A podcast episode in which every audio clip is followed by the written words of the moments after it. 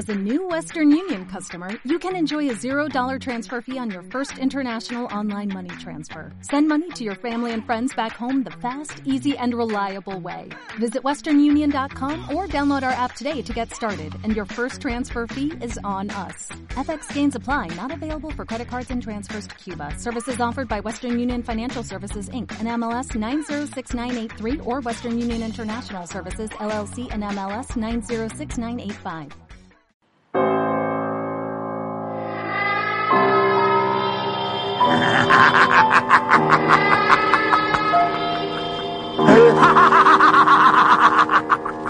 Terror Weekend Radio Show.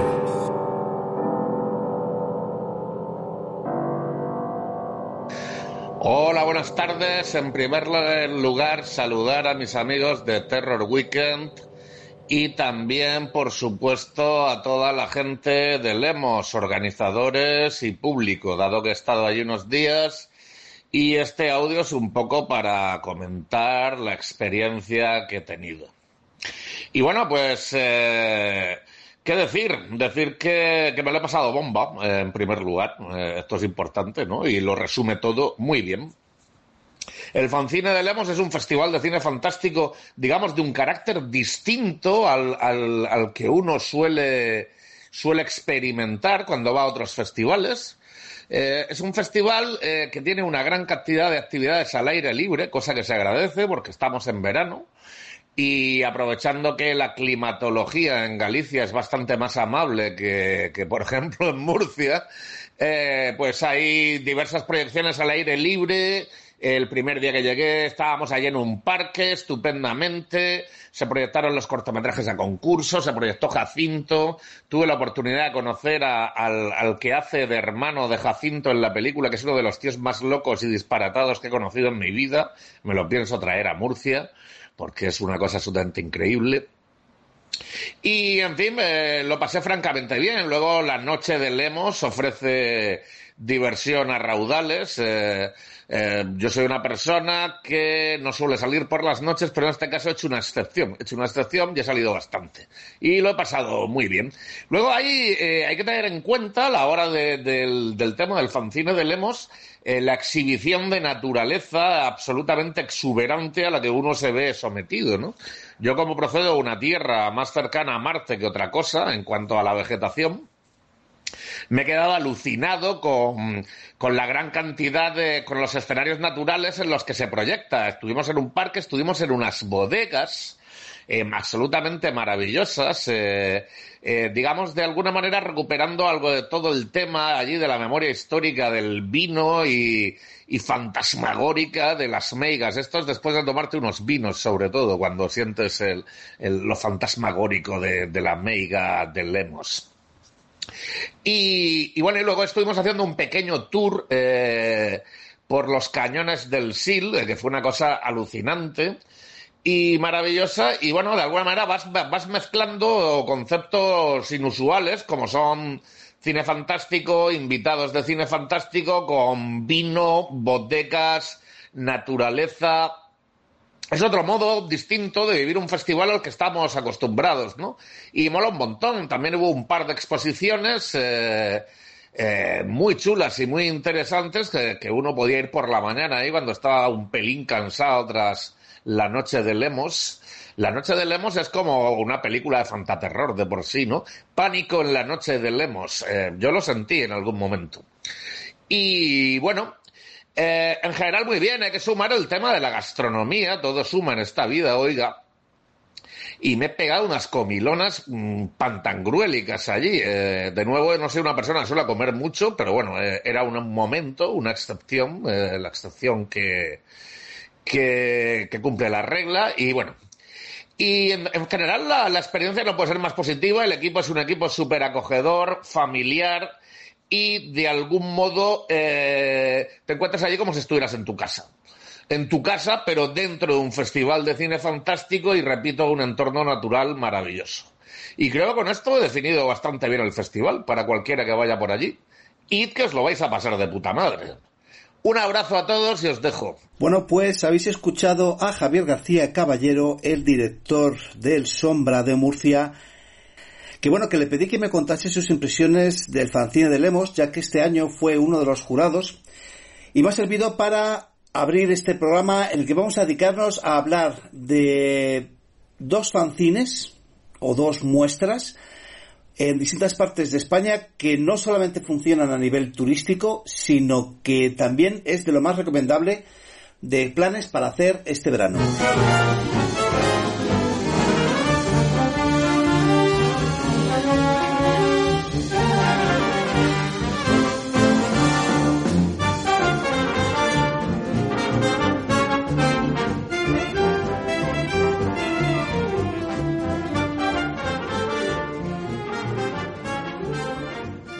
La primera parte nos vamos a centrar en el fanzine de Lemos que se desarrolla en, en Monforte Lemos, en Galicia, un sitio maravilloso, ya os puedo eh, asegurar, un festival que cuenta con el público para todas sus actividades, algo que va a ser la tónica general del programa de hoy.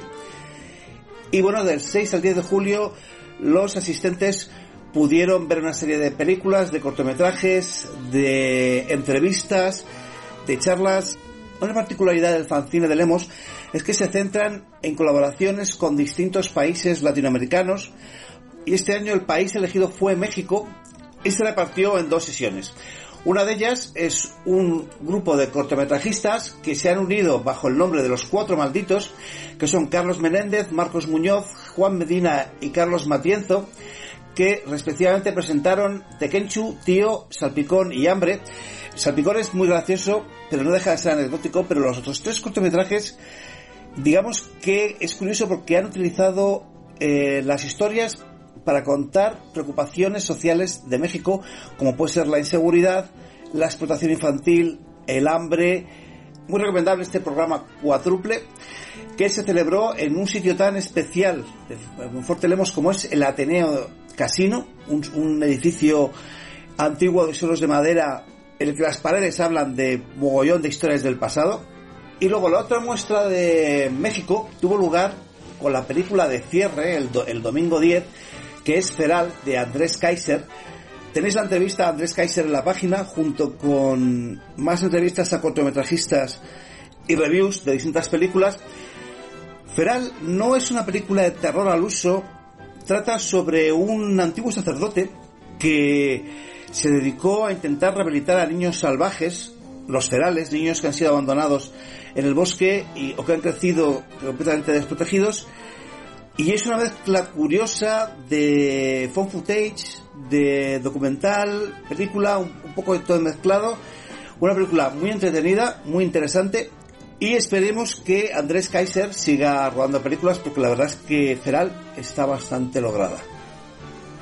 Otra de las características del fanzine de Lemos son sus proyecciones al aire libre, que es que son alucinantes, en el Parque de los Condes o en la Dega das Algueiras, que bueno, en verano es un lujo poder estar allí tomándose algo de comida y algo de bebida mientras ves cortometrajes y tienes frío, te echas de menos una manta. Eso, eso en verano para mí es auténtico lujo.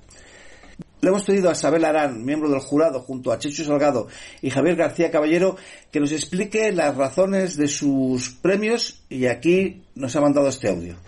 A la hora de escoger el o semblante como corto merecedor del primer premio, tuvimos en cuenta el jurado del festival la complejidad del proyecto y también el buen trabajo de todos los departamentos, porque tiene un guion buenísimo, la dirección de arte es impecable, la fotografía, la interpretación de todo el elenco, bueno, que en resumen es una pieza audiovisual que destacaba para por, pues por donde la miraras, en realidad.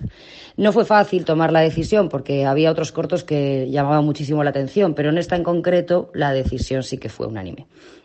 Y en cuanto a las menciones especiales, quisimos destacar Devoradora de Homes, en, sobre todo bueno, los cortos gallegos, porque también tiene un guion muy original, con, una, con un montaje muy particular y una estética que también llama la atención. Y eh, en cuanto a los cortos de animación, The Loop fue mmm, el que escogimos por tratar un tema tan poderoso y universal como es el amor y además hacerlo a través de diseños muy especiales y con un control de la narrativa y de la sincronía de audio que realmente demuestran que hay un trabajo muy potente de fondo. En realidad la calidad de todos los cortos en esta edición fue altísima y escoger pues fue complicado, pero con todo consideramos que estos tres cortos defendieron muy bien el espíritu y el, y el mensaje que transmite este festival. Bueno, el semblante de Carlos Moriana y Raúl Cerezo la verdad es que está llamando la atención en todos los festivales en los que se está presentando. Luego, COVID Love, dirigido por René Nugents, es muy divertido, trata acerca de en estos nuevos tiempos post pandemia para relacionarse emocional, sexual o en este caso para comer con gente, eh, pues digamos que se crean una serie de barreras que no dejan de ser impedimentos para que surjan otras emociones. El mejor cortometraje gallego, que esto fue un premio que dio la organización, recayó en Canibalismo, dirigida por el director Diego Avalle. El premio del público fue para el director Manuel Valcárcel, por el cortometraje Oro. Y luego eh, se le dio una mención especial al corto Lop de Pablo Poledri, que la verdad es que está bastante bien, es muy curioso. A mí me gusta mucho, me gusta mucho el uso de la banda sonora para generar ese bucle continuo de, de, universo en el que viven los protagonistas. La verdad es que el nivel, visto los cortometrajes que se proyectaron, yo había visto bastantes en distintos festivales y el nivel es muy alto, hay que decirlo tal como comentó el jurado en el palmarés. En su intervención, Javier García Caballero hablaba de las exposiciones que se celebraron este año en el fanzine de Lemos y entonces me puse en contacto con el director del fanzine, Iván Patillo, y le pedí que me grabara un pequeño audio en el que hablaba de las exposiciones que tuvieron lugar este año en Lemos. Exposiciones, se hicieron dos. Se hicieron dos, una para conmemorar la figura de José Luis Montero. José Luis Montero fue un coleccionista muy activo aquí en Monforte, eh, que falleció el año pasado. Y, bueno, nos, pareció una idea cojonuda, ¿no? Eh, hacerle como una especie de, pues eso, de exposición dedicada a todo lo que hizo por Monforte, sobre todo por la cultura audiovisual tenía una colección de pósters que te quedas loco. De hecho, la primera edición del festival del Fanzine de Lemos hicimos una exposición con cartelería suya. Y, bueno, como digo, ¿no? nos pareció una idea fantástica y aparte de hacerle una exposición un poco para enseñar parte de su grandísima eh, colección, le hicimos un documental también, un poco un documental informativo, ¿no? De estos que, bueno, pues que recorre un poco su trayectoria y, en el que íbamos contando un poquito, ¿no? Lo que, lo que hizo. Mm, quedó muy guay y fue una pieza eh, muy institucional, pero también muy, muy seguida por, por políticos y, familiares, ¿no? Y conocidos. Em, la otra fue la que te comentaba ayer, la exposición eh, eh, gestionada con, conjunto con el MUBI, el Museo de Videojuegos Interactivo que hay en Cangas, y fue la primera exposición de videojuegos y cine que se ha hecho en Galicia. Eh, alrededor de 20 piezas de consolas con juegos, con, eh, ¿no? Con, con, la posibilidad de que el usuario eh, tuviera una, mm, bueno, interactuara, digamos, con las consolas, ¿no? Que las tocara, que jugara los videojuegos, ¿no? Y con un par de expertos de la asociación de Movie, ¿no? que iban un poquito contando, contando las experiencias, ¿no? Y contando un poco la, pues eso, cómo, cómo jugar a estas máquinas, la relación que tenían con los videojuegos, etcétera, ¿no? Una maravilla, pero una maravilla de exposición en la Ateneo, una maravilla, que además durante los cinco días creo que, reunió más de 400 personas, o sea que, que genial, ¿no? Y en ese mismo espacio se hicieron las dos masterclasses que hicimos, ¿no? Una sobre arquitecturas de mundo de fantasía, ¿no? Una chica que, que, trabajaba en el mundo de la arquitectura, pero se pasó hacer escenarios de, de, videojuegos. Fue una charla en la que, bueno, no hubo mucha gente, pero la que hubo, pues estaba muy interesada, ¿no? Eh, creo que tanto esa como la charla que te voy a comentar ahora Quizá nos equivocamos en hacerlas demasiado técnicas, ¿no? por lo que vino poca gente, pero, pero bueno, la que vino eh, venía, venía con la idea de aprovecharlo al máximo. ¿no? La otra fue cómo programar a través de la Game Boy. ¿no? Eh, dos chicos de, de, la empresa de videojuegos Gato Studio aquí en Galicia nos vinieron un poco a contar pues eso, cómo, cómo se programa desde, desde cero, con, en este caso con una consola eh, como la Game Boy. ¿no? Y de videojuegos era precisamente una de las charlas en las que participó nuestro amigo colaborador Xavi Pons, que se juntó con los podcasters Recuncho Gamer Podcast para hablar de por qué cuesta tanto adaptar un videojuego al cine. Bueno, realmente hablaron acerca de las adaptaciones de videojuegos al cine. No lo voy a poner en la charla entera, puede hacerse muy largo, pero voy a poner un fragmento en el que hablan de una de las adaptaciones clásicas Street Fighter en 1994. Bueno, Bueno, a película esta de Street Fighter está basada no Street Fighter 2 que para que non se vades que é un xogo de combate, vale? Uh -huh. Non hai máis, ti colles un xogador eh, ou peleas contra un amigo ou contra a máquina. Uh -huh. E cando salió a película, pois pues, lóxicamente tiña moitísimas ganas de vela. Uh -huh e foi como isto é horrible. Pero ainda así vina unha vez e dicen vou a ver outra vez a ver se si é un pouco menos horrible. E non, sigue sendo horrible. vale. Ahora de adulta coste que a vexo eh, e vexo cousas que digo, no, a verdade é que esta peli ten certas cousas polo medio que están moi chulas, uh -huh. porque tiña moitos moitas estrelas de primeira man, o protagonista que facía de Gail, que é o xogador norteamericano, era Jean-Claude Van Damme, Correcto. que se non a bichedes en versión original, vale, Jean-Claude Van Damme nunca perdiu o acento francés, nunca, nunca, nunca. e tive esa película, eh, escoitas o, o americano, cun acentazo francés que terrorífico. Entón estás todo o tempo en plan de, Pero que pasou aquí? A quen se lle ocurriu facer este casting? Despois está Kylie Minogue facendo de Kami Pois o gran personaxe que é o malo de todos os Street Fighters que Bison Que estaba interpretado por actor Raúl Juliá Que vos sonará de ser Gómez na familia Adams sí, é verdade. Que é un actor que eu adoro eh, que esa foi a súa última película porque estaba moi enfermo, tiña cáncer, estaba xa ao final de todo. Foi a última película que fixo. E para moita xente é unha pena que fora a última película que fixo ese home que ten unha carreira impresionante Que pasa? Que eu volvendo a ver agora de xa de adulta, digo, pois é un, é un personajazo este, é un personajazo, porque ten unha frase maravillosa que xa falamos dela noutro podcast, sí. que, bueno, eh, a historia dun personaxe de Chun-Li que quere derrotar a Bison porque el eh, chegou a súa aldea, matounos mm. a todos, mm. ela quedou orfa, e as, o motivo da súa vida era vinganza contra Bison. E chega ali e soltalle a súa superhistoria de superdramática, e Bison contestalle como, para, usted, para ti foi o día máis importante da tua vida, para min foi un martes. É como, perfecto, foi perfecto. O sea, eso é a frase perfecta. Sí, eh, ahora, eh, vos, vos pregunto, pero claro, hai que ter en conta que dirixe Steven de Souza, que foi sí. guionista de, de, de Xunga Cristal. Entón, unha cousa que domina ben eh, son os one-liners, esas frases que che quedan. Sí. Entón, claro, esta, esta de, para mí era un martes, pois pues, vai un pouco nese espírito tamén de, Que vos parece esta ese? A mí estoy de acuerdo, o sea, como adaptación, es, es, de hecho fue el principio del fin del- de la idea de Van Damme de convertirse en una estrella. Aquí Van Damme estaba lanzado que se creía que estaba a la altura de, pues, imaginaos de las estrellas de la época, que era pues Schwarzenegger o Stallone y pedía el mismo sueldo, estaba pidiendo el mismo sueldo que ellos. Y, él se pensaba que Street Fighter era buena y que pensaba que iba a triunfar.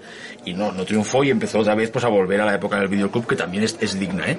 A mí la película, eso, como adaptación es fatal, pero ¿No os parece? Tiene un rollo como pop. Sí. Esos disfraces Sí, que sí, yo. sí. Bueno, yo disfraces porque es que van disfrazados. Sí, sí, o sea, disfrazados lo digo en el sen- o sea, La ves ahora y es como, como kitsch, camp, que dicen los americanos. Y tiene un encanto, aunque sea mala, como, como a la- disfraces. disfraces. Última sí, sí. escena da película. Sí, sí, mira, total, sí, total. que parece que son os de humor Ah, amarillo que van a comenzar ahora. O, o- o los, o los. Power Rangers, o los Power Rangers también. ¿eh? sí, sí. Y él tiene un encanto, un encanto de un, de un naufragio total, ¿eh? de, de- de- pero que ahora yo la veo los colores Mm, que tiene, estos colores vivos pop, que me, me cae simpática, pero claro, ¿no? Y Mr. Bison, que está muy... eh, Raúl Julia realmente... Está bien. Es que eleva el personaje, o sea, Sí, sí, sí. ya solo porque nos dio a Mr. Bison. Yo creo que es un, es verdad que la película es muy mala, pero es una muy buena interpretación. Sí, exacto. Él está muy bien. Él ¿eh? está O sea, maravilloso, Y es un Mr. Bison que realmente es lo único que dices, lo has clavado, ¿no? Como diciendo, pero claro, el resto pues no, no está no, a la altura. no. Eso, en versión original con Jean-Claude Van Damme estoy super acento francés pois non, non, en dobrada gana moito esta película Yo, yo añadiría nada más un poco la época también en la que ves este tipo de cine, ¿no? Por ejemplo, a mí me pilla con nueve años y con nueve años obviamente tienes ese aspecto, o sea, ese punto de querer verla y de casi enamorarte de ella simplemente por la edad que tienes, ¿no? Es verdad cuando des- años después revisión un poco la película, ahí es cuando entiendo un poco la dimensión, ¿no? Pero claro, eh, quedarte con nueve años, ¿no? Un poco prendado de la, de, en esta cosa, creo que en cines además también, ¿no? Y pren- quedarte prendado, ¿no? Un poco con la relación es bonito. Obviamente, como digo, años después la película es un sinsentido maravilloso, pero claro, me, me quedo con esa primera vez que la vi y ahí sí que le tengo cierto cariño por eso, pero na- nada más por eso. No solamente de cortometrajes gallegos vive el fanzine de Lemos, sino que este año tuvieron también una doble sesión repartida en dos días con dos películas que son Malencolía de Alfonso Zarauza y Jacinto de, de Javi Camino, una de las películas más sorprendentes del año pasado. Y es curioso porque las dos hablan de lo mismo, pero de, distintos prismas. En la película Malencolía se habla sobre una pareja que decide instalarse en la España rural o la España vaciada, ese término que se está poniendo tan de moda ahora mismo, y digamos que chocan de frente con la forma de vida de allí, eh, son extraños para la gente, tienen problemas con la burocracia gallega, con la forma de ser gallega, con los vecinos gallegos, y luego hay un giro final bastante sorprendente, no voy a negarlo. Luego Jacinto, la película de Javi Camino, pues trata precisamente de lo contrario, que es una gente que vive en un hábitat cerrado, muy relacionado entre sí, muy relacionado con el medio ambiente, viven con el medio ambiente, de repente llegan dos personas de fuera que en lugar de adaptarse a sus costumbres, digamos que lo que hacen es reírse de ellas e intentar rehacerlas. Con el consabido choque que va a haber entre el protagonista Jacinto, que lo único que quiere es que le dejen vivir en paz, y las dos mujeres que llegan del exterior, que lo que quieren es, mm, digamos, medrar a costa de denunciar ciertas situaciones que ocurren allí. Es una película que, de alguna forma, para mí, Fancine de Lemos representó el pistoletazo de salida, ya que fue a través del Fancine de Lemos que conseguí una entrevista con Javi Camino y con Pedro Brandariz. Y bueno, digamos que se cierra el círculo porque se proyectó allí la película un año después, habiendo recibido premios, menciones, y la verdad es que es una película que allá donde ha estado ha recibido bastantes, bastantes aplausos. Le pedí a Javi Camino, su director, si podía grabarme un audio acerca de este recorrido que ha tenido Jacinto y con un recuerdo a Pedro Bandariz, el protagonista que tristemente falleció, me contestó. Te envío un texto con las respuestas un, un, poco a todo que grabando audios me hago la pichulío. Gracias por tu seriedad, Javi. Pero entonces os voy a leer el texto que me ha mandado que yo creo que merece mucho la pena y resume perfectamente todo lo que quiere decir. Pues la verdad es que ha sido un año de festivales alucinante para Jacinto. Hemos acumulado más de 20 premios, algunos en festivales con un nivel de competencia tan alto como Sitges, Fantasporto, Isla Calavera, Fan, Feratun o el Austin Film Festival. Nunca me imaginé que tendría tan buena acogida ni tan buen palmarés. Ahora nos faltan estrenos en salas comerciales, que si todo va bien llegará en octubre y después llegará a las plataformas para que todo el mundo pueda ver por fin la película. Es un éxito agridulce porque por el camino se nos fue Pedro Brandariz, nuestro protagonista, con el que ya estaba planeando una posible secuela. Pero al menos nos queda el consuelo de que pudo ver la película en pantalla grande y disfrutar del cariño del público en varios festivales. Lo vamos a echar de menos un montón. El fanzine de Lemos fue también una cita muy especial para nosotros, porque supuso el estreno en la provincia de Lugo, que fue donde se rodó la película y donde se sitúa el universo de Jacinto. La acogida fue estupenda. La verdad es que es una satisfacción que una peli tan localista como la nuestra al final se entienda tanto dentro como fuera de nuestras fronteras. Personalmente, ahora queda mirar al futuro y luchar para sacar adelante todos los nuevos proyectos en los que ya estoy empezando a trabajar. Nuevas pelis de género que estoy escribiendo y espero que lleguen a buen puerto. Pues espero que cuentes con nosotros para ver esas películas y para hablar de ellas, Javi, porque hay algo que tienes razón y es que eh, siendo una película tan localista, de repente habla de muchas cosas que son universales.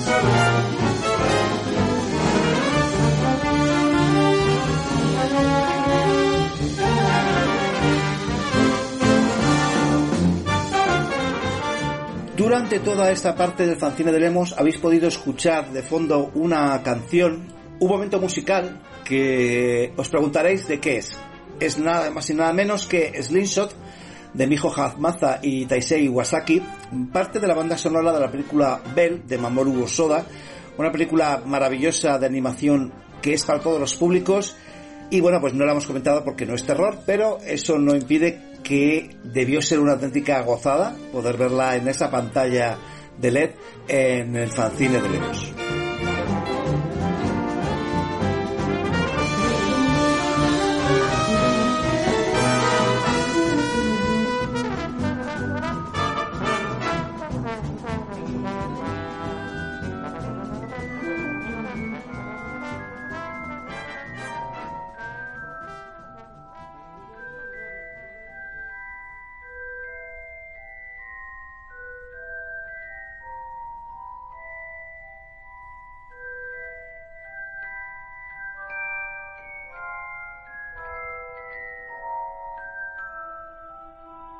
Pues ahora hacemos nuestro equipaje y nos vamos desde Galicia hasta Andalucía, ya que nos vamos a Úbeda, situado en Jaén, en el Cinefan Festival de Úbeda, que este año celebraba su décima edición.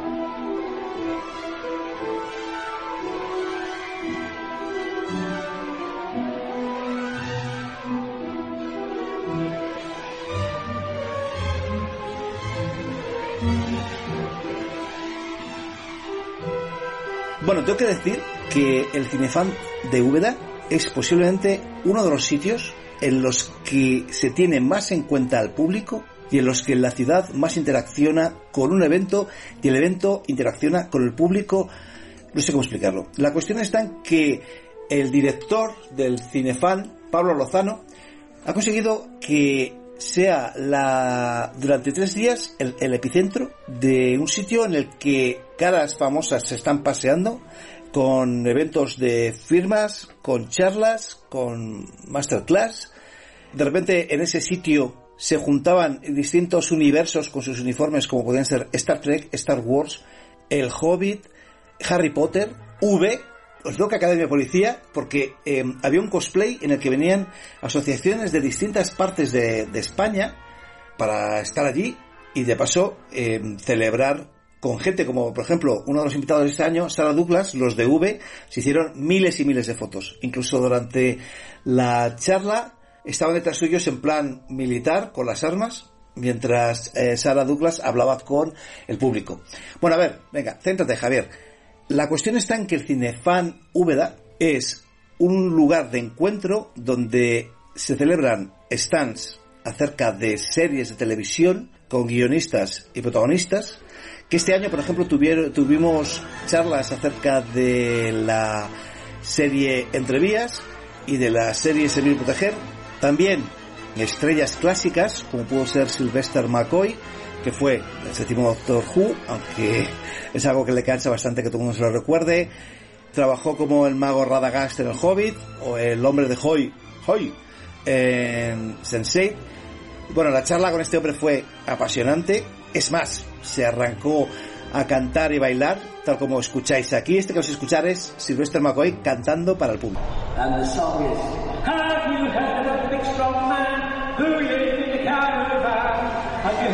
the great black American picked the fight? You can bring all the heavyweights you got, cause we got a little man to beat the lot. He fought the hours in the belfry and he wants to fight Jack Dempsey. That's my brother, Sylvester. He got his down the road, documents on his chest, big chest, explored all the African stuff. He knows no of the ass, coming up, hellfire, son of a man, no pussy, back, many of them Bueno, es una canción picantona, no vamos a dar la explicación porque luego, luego la dio y en fin, no tiene, no tiene mucha gracia los juegos de palabras que se pueden hacer con cocksucker, que es chupapollas, eh, con coalsucker, que es chupador de carbón, ¿sabes? O sea, no tiene, no tiene gracia. Lo dejamos ahí. En fin, la cuestión está en que la, la charla con Sylvester McCoy fue una auténtica diversión absoluta, era un tío que se estaba riendo de todo. Y la que también fue maravillosa fue Sarah Douglas, la villana de Superman 1, Superman 2, la villana de V, la villana de Falcon Crest, en la que ella reconoce que, bueno, eh, Ursa, el papel que hizo en Superman, de alguna forma la encasilló en el papel de villana, pero al mismo tiempo también reconoce que le abrió muchísimas puertas. Eso es lo bueno de, de Sarah Douglas, que mm, se toma con su, su situación de villana vital con bastante cachondeo. También estuvo Claudia Wells, que para los que no lo sepan, fue la novia de Michael J. Fox en la primera película de Regreso al Futuro y que digamos que durante los años 80 estuvo en la terna de distintas películas para protagonizar, como Aventuras en la Gran Ciudad, que finalmente protagonizó Elizabeth Sue, y que de repente desapareció. Desapareció porque su madre se puso enferma, enferma y decidió que prefería cuidarla antes de triunfar en el cine. Bueno, es muy loable por su parte. También pudimos asistir a las masterclass de Nuria Mediavila, que es una dobladora clásica de una larga estirpe de dobladores, por lo que pudimos entender, en el que se hablaba de la dificultad del rodaje en España, de las actrices de doblaje, de los actores de doblaje. Nuria Mediavila no la conocéis físicamente, pero os digo que habéis escuchado mil películas dobladas por ella, ya que siempre dobla a Cameron Díaz, dobló a Kate Blanchett en El Señor de los Anillos y sucedáneos, eh, Lara Croft, bueno, en fin, un montón. Al mismo tiempo, el ilustrador Paco Sáez nos dio una masterclass acerca de su trabajo, sus inicios, eh, cómo se crea un storyboard. La verdad es que fue una charla que duró una hora y se me, pasó volando. Luego, como yo me centro en el terror, pude hacer una entrevista al stand de mm, Venecia Frenia, que estaba compuesto por Goice Blanco y Alberto Bang, eh, que interpretan a Arancha y a José. Y bueno, esta es la entrevista que les hice. Tu personaje, Musarañas, es lo más positivo en, en una película que es dramática y terrorífica. Eh, bueno, lo más positivo pues, depende de para quién. A mí me acaban dejando por Hugo Silva. Eh, es Eh, Sí, pero eres, eres, pues claro. este- eres el personaje más positivo esa... Soy el personaje más positivo, sí, sí, sí, vamos. Bueno, eh, rodar con, con Nadia fue maravilloso. eh, para mí es un amor y yo creo que es de, de las mejores actrices que hay en este país. Y fue muy, muy guay, porque tanto Esteban como Juanfer, pues todo lo tenían muy claro. Y, claro, tener todo lo que está pasando en esa casa tan tétrico de repente es- esta pequeña historieta desde fuera, encima es un personaje que ni habla y es solo intentar transmitir con gestos y tal desde la distancia, pues, pues eh, era un pequeño reto y una cosita bonita ¿no? que, que me dieron, fue mi primera semillita en el cine y, y muy bonito. Vale, ahora me gustaría que me hablases de cuáles son vuestros personajes en Venecia Frenia. Ah, eh, pues yo soy Arancha, que soy la novia de, de Javi y amiga de, de, bueno, de, de la protagonista que es eh, Isa, y Susana. Y, y nada, y soy la que organiza, soy la organizadora, soy un poco mandona, soy un poco madre vasca. y y ese, ese es un poco Arancha, se caracteriza eso por ser una persona que es un poco el pegamento entre todos, porque ella es la que está todo el rato como y que, y que no falte de nada, yo he organizado esto y no sé qué, entonces tiene esta cosa, tiene esta cosa muy vasca, yo creo. Bueno, mi personaje es José, que es el hermano de, de Isabel. Y bueno, eh, se ha visto en un viaje, no sé, yo al menos cuando me metí a mi hermana en su grupo con sus amigas, pues claro, está como feliz, tal, encima en esta situación pues se ve tentado y que, que- que se lía con Susana, que es una chica guapísima, y dices, eh, no me estoy creyendo lo que está pasando aquí.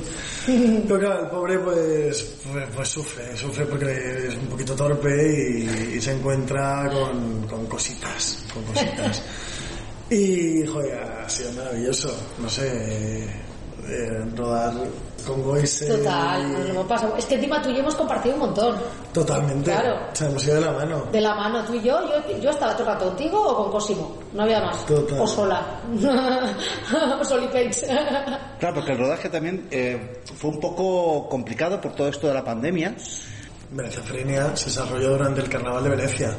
Cuando llegamos ahí, una Venecia vacía, que Mm. nunca se había visto. Una de las ciudades más pobladas de, de gente, de, tu- de turistas de Europa, de repente vacía. O sea, Alex eh, casi se le cae en la cara. Dice, Sí, ¿cómo sí. hacemos para meter tanta figuración y simular el, el Carnaval de Venecia? Pero claro, es que Venecia de por sí ya es, eh, es un cuadro. Es un set de rodaje óptimo para rodar. Y claro, bueno, fue, fue complicado. pues, Pues estábamos todas las semanas, nos hacían PCR. Claro, te- yo, yo ya lo vivía con angustia porque es como, hostia, para el rodaje, porque es que no, tú no lo coges porque quieres, pero que es como una movida más añadida, a, bueno, a todo lo que es, ya que es como, imagínate que doy positivo y hay que parar el rodaje por mí, o cambiar, el- no sé. Pues fue un poco angustioso, pero bueno, Supongo, perdona, que estaríais un poco agobiados igual con todo esto de las burbujas, ¿no? Ah, Sabes bueno, que- vivíamos en burbuja, claro. Sí. Sí, fue un gran hermano gigante. No veíamos a nadie más, porque claro, al final, eh, sí, y encima en otro país, ¿sabes? Y que solamente, y que estaba todo cerrado, que, es que íbamos del set al hotel, del hotel al set, es que no había más, entonces había toque de queda también. había toque de queda, entonces un poco, un poco cucú, yo creo que, que volvimos. ¿Lo rodasteis en invierno, era? Lo Eh, rodamos en octubre, Digo, porque si había toque de queda, pues habría que aprovechar entonces, digamos, ese momento antes de que... Claro, fue la segunda ola. De hecho, nos Sí. pilló que eh, cuando llegamos, yo llegué un mes antes porque presentamos 30 monedas ahí en el festival y de hecho no me dejaron ir eh, la productora, me dijeron, mira, Quédate. quédate, porque no nos queremos arriesgar a que de repente pilles COVID. Eh, entonces, nada, nos quedamos y no era obligatoria la mascarilla en el Veneto, porque apenas había casos.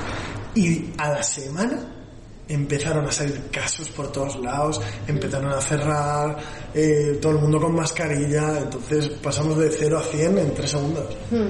Sí, sí, fue, fue duro. fue pues, pues una, un palo en la rueda del rodaje, pero bueno, Tuvimos mucha suerte porque así, no hubo ningún ningún caso. positivo, ni uno. ni uno. ¿Cómo es trabajar con los de la iglesia? Pues maravilla, o sea, al final, eh, Alex, siempre lo digo, es como un gimnasio, o sea, pero encima te pagan, ¿sabes? Y no tienes que pagar. Eh, es estar haciendo ejercicio completamente. eh, él te exige lo máximo porque él se exige a sí mismo también lo máximo. Entonces, si sabe que puedes llegar al 100%, no se va a conformar con un 50%. Y yo creo que nosotros también nos, nos exigimos eso. Sí, sí, claro. Claro. menos. Entonces es una fantasía porque conectas a un nivel de, de- tan extremo que, que- que es, es maravilla, quieres repetir. Sufres, pero, pero es tan maravilloso que, que quieres repetir siempre.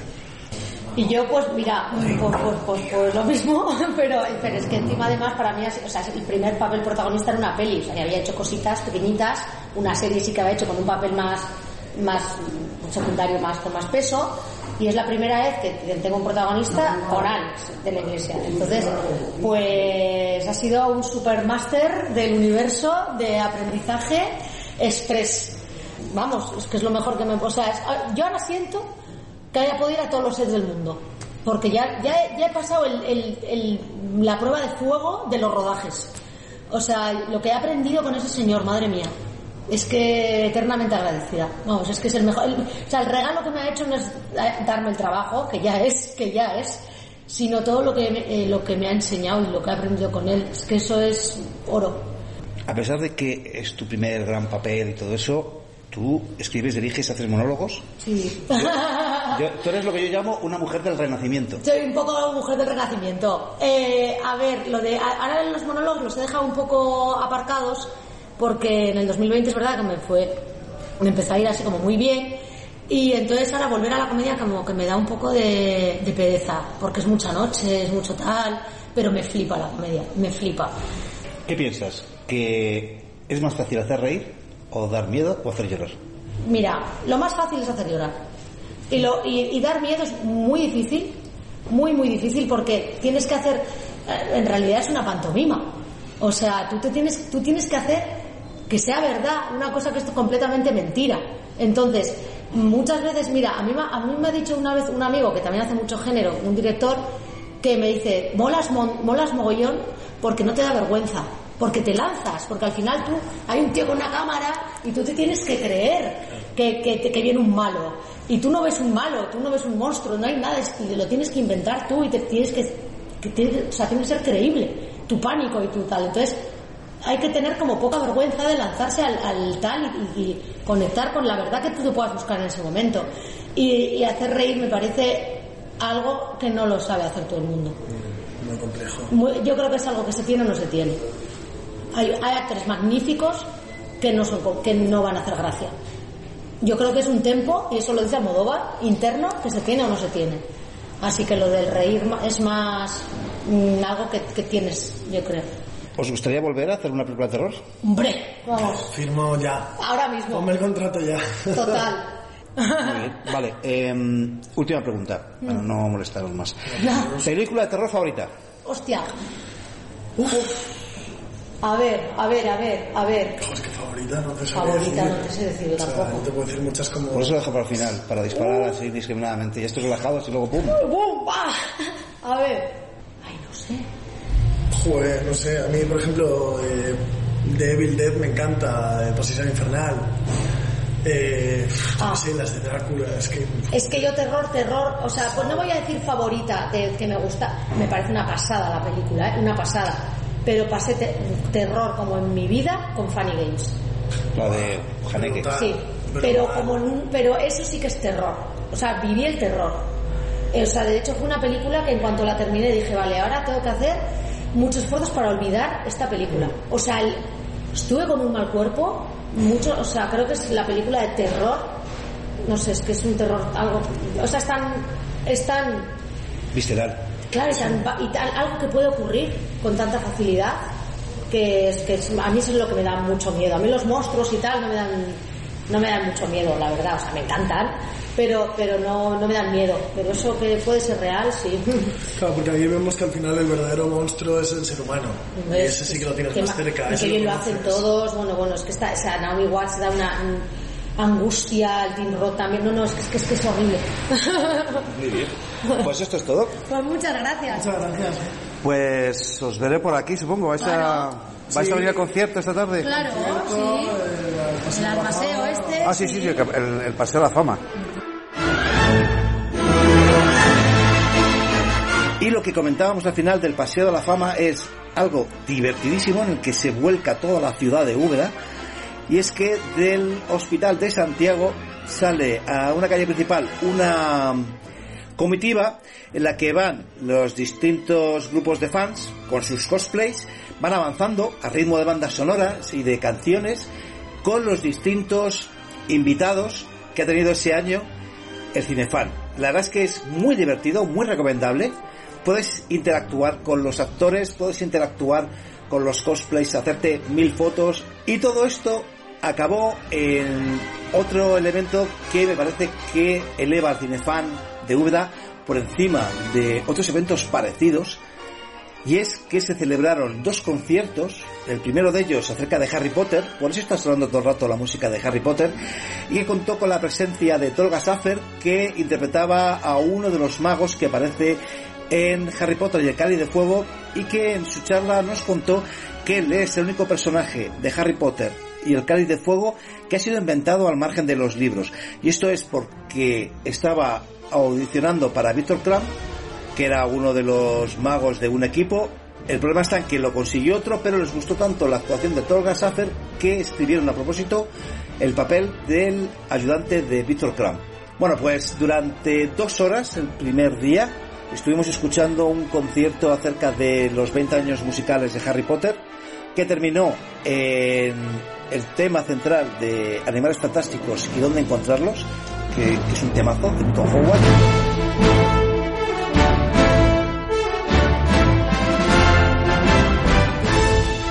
Por cierto, no sé si lo he comentado antes, entre la gente que estaba haciendo cosplay también había fans de Harry Potter.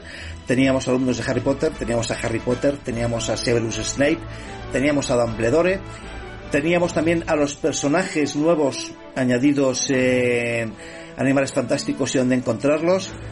También en los de Star Wars teníamos todos los personajes que se han ido añadiendo desde The Mandalorian, porque por ejemplo estaba también The Mandalorian o Baby Yoda. No sé, la verdad es que bastante colorido. Y el segundo día, el festival trató acerca de los invitados de, de Cinefan de Úbeda. Así, por ejemplo, pudimos escuchar temas de Superman por Sarah Douglas, temas de Regreso al Futuro por Claudia Wells, temas del Hobbit por Sylvester McCoy. Luego, aparte de eso, hicieron una suite maravillosa de media hora de West Side Story. Digo maravillosa porque es que yo soy súper fan de West Side Story. Y luego terminaron con una suite que ellos llamaban Las Marchas, que era eh, la marcha de Indiana Jones, el tema de, de los niños esclavos de Indiana Jones y el Templo Maldito, y otra vez el tema central de Indiana Jones. Supuestamente es de lo que va a tratar 2023. ¿De qué tratará? No lo sé. Lo que tengo claro es que, que tienen que contar conmigo.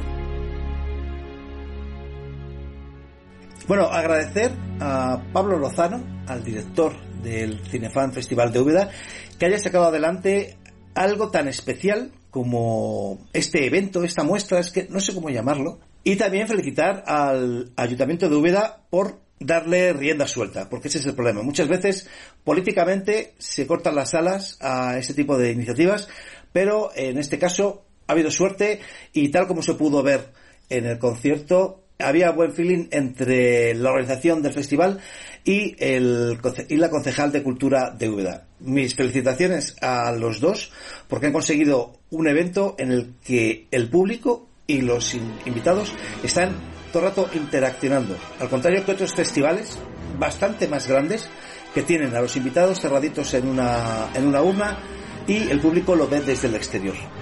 Pues con esta pequeña puntillita ya me despido. Ya sabéis, terrorweekend.com, eh, entrevistas, reviews, un montón de artículos y en tres semanas volvemos. Un abrazo.